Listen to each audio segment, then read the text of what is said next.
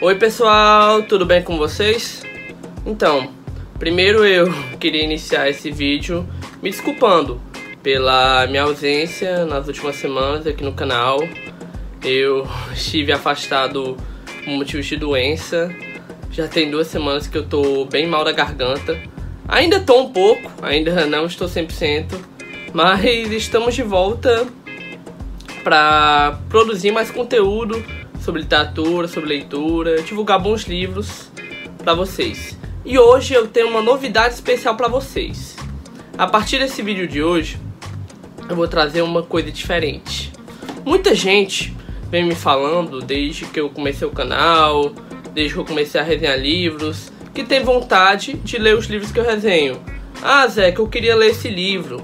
Ah, Zeca, onde eu encontro esse livro? Eu tenho vontade de adquirir esse livro. E então, a partir desse vídeo, eu vou disponibilizar em cada produção que eu fizer, cada vídeo que eu resenhar, como também vídeo de outros assuntos, de conteúdo de leitura, mesmo de escrita, link para vocês adquirirem, para vocês conseguirem ler os livros que eu resenho, ou mesmo outros livros também. Eu vou disponibilizar na maioria dos vídeos um link da Amazon, que comprando o livro a partir deles vocês podem ajudar também o canal, vocês podem incentivar o meu trabalho, uma vez que eu fico com um percentual, mesmo que pequeno, das vendas. Isso, claro, sem nenhum acréscimo no valor para vocês, mesmo valor da loja normal da, da Amazon. E também, para o caso do livro não estar disponível na Amazon, eu vou, tá, eu vou disponibilizar links de outras editoras, outras lojas, em algum caso que o livro não estiver disponível online, o e-mail do autor de alguém que vocês podem estar em contato, ou mesmo quando o livro estiver disponível na íntegra, completo na internet, o link para vocês lerem ele gratuitamente. Mas vamos ao que interessa. Hoje eu trago para vocês mais uma resenha de um livro, e a obra resenhada hoje é o livro O Cavaleiro Inexistente, do Ítalo Calvino. O Ítalo Calvino ele que é um escritor italiano do século XX, um dos principais representantes da literatura italiana nesse tempo, escreveu dezenas de livros entre vários gêneros.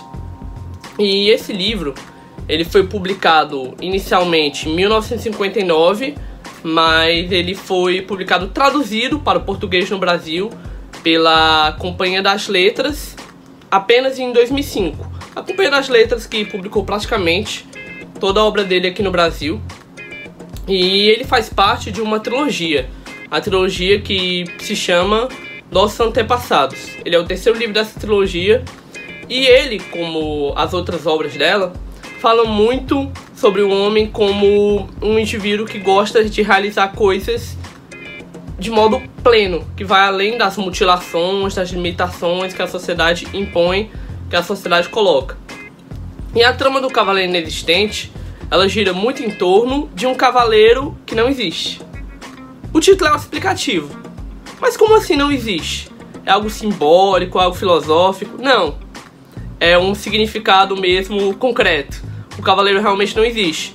Embora seja um cavaleiro que na história ele tem ciência do regime que é colocado dentro da época que se passa o livro, que é no tempo medieval, que ele compreenda a dinâmica de funcionamento de um sistema militar, que ele tenha sua disciplina, ele fisicamente não existe.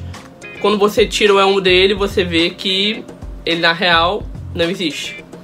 E gira em torno de uma freira que está confinada num convento, que chama a Irmã Teodora, que ela sofre como penitência narrar a história desse cavaleiro, que chama Cavaleiro Agilufo. Acho que pronunciar dessa maneira, se estiver pronunciando errado, por favor, me corrija nos comentários. E durante o livro, ele cascaveia toda uma trama desse cavaleiro que se torna um paladino, um principal aliado, o principal cavaleiro de todos de Carlos Magno. Daí você pode ver que o livro tem uma relevância histórica muito grande. Ele é um tanto metafórico e ele traz uma prosa leve, uma prosa que é precisa, mas que ao mesmo tempo é engraçada. Ele parte em várias aventuras de humor muito grande que você ri em diversos momentos. Com as histórias, com as trapalhadas que ele se mete.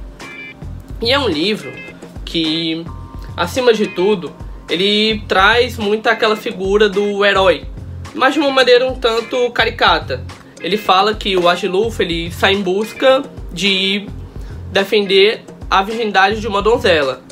Ou seja, ele vai procurar é, atrás de uma virgindade perdida 15 anos atrás.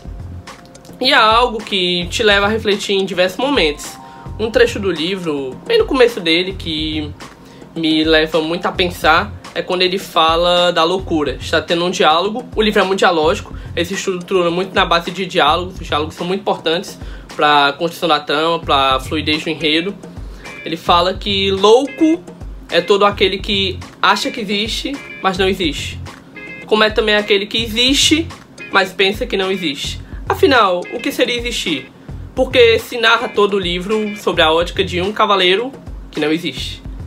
Ele apenas vive as atrapalhadas, vive as aventuras dele contado por uma pessoa que na real tem conhecimento, até sabe da história, mas não tem propriedade para falar daquilo. Então, resumidamente, é um livro que tem uma relevância histórica muito forte, como os livros da trilogia Nossos Antepassados. É uma compreende do gênero ficção histórica. É um livro de ficção histórica. Tem um texto agradável, é uma prosa leve, é uma prosa fácil, simples e bastante precisa, mas que ao mesmo tempo traz construções muito metafóricas, traz analogias muito fortes. Por isso eu acho que, embora seja um livro bem curto, ele é fininho e seja um livro rápido, se você quiser você lê em um, no máximo dois dias, não é para qualquer pessoa.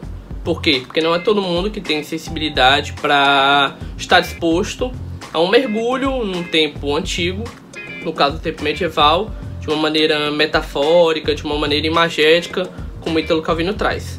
Foi o primeiro livro que eu li do autor e agora eu já estou com vontade de ler os outros, tanto da, antologia, tanto da trilogia, como também outras obras que ele escreveu. E é isso, pessoal. O canal volta por aqui. Eu devo estar trazendo nos próximos dias outra resenha para vocês, para recompensar o tempo que eu fiquei afastado.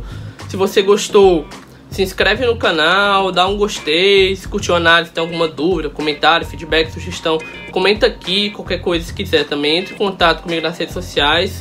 Eu sempre deixo aqui embaixo na descrição do vídeo. E claro, se quiser também, você pode adquirir o livro pelo link que eu vou deixar aqui abaixo da loja da Amazon e comprando você ajuda o canal e você me incentiva a continuar falando de leitura e de literatura. Valeu, pessoal. Tamo junto.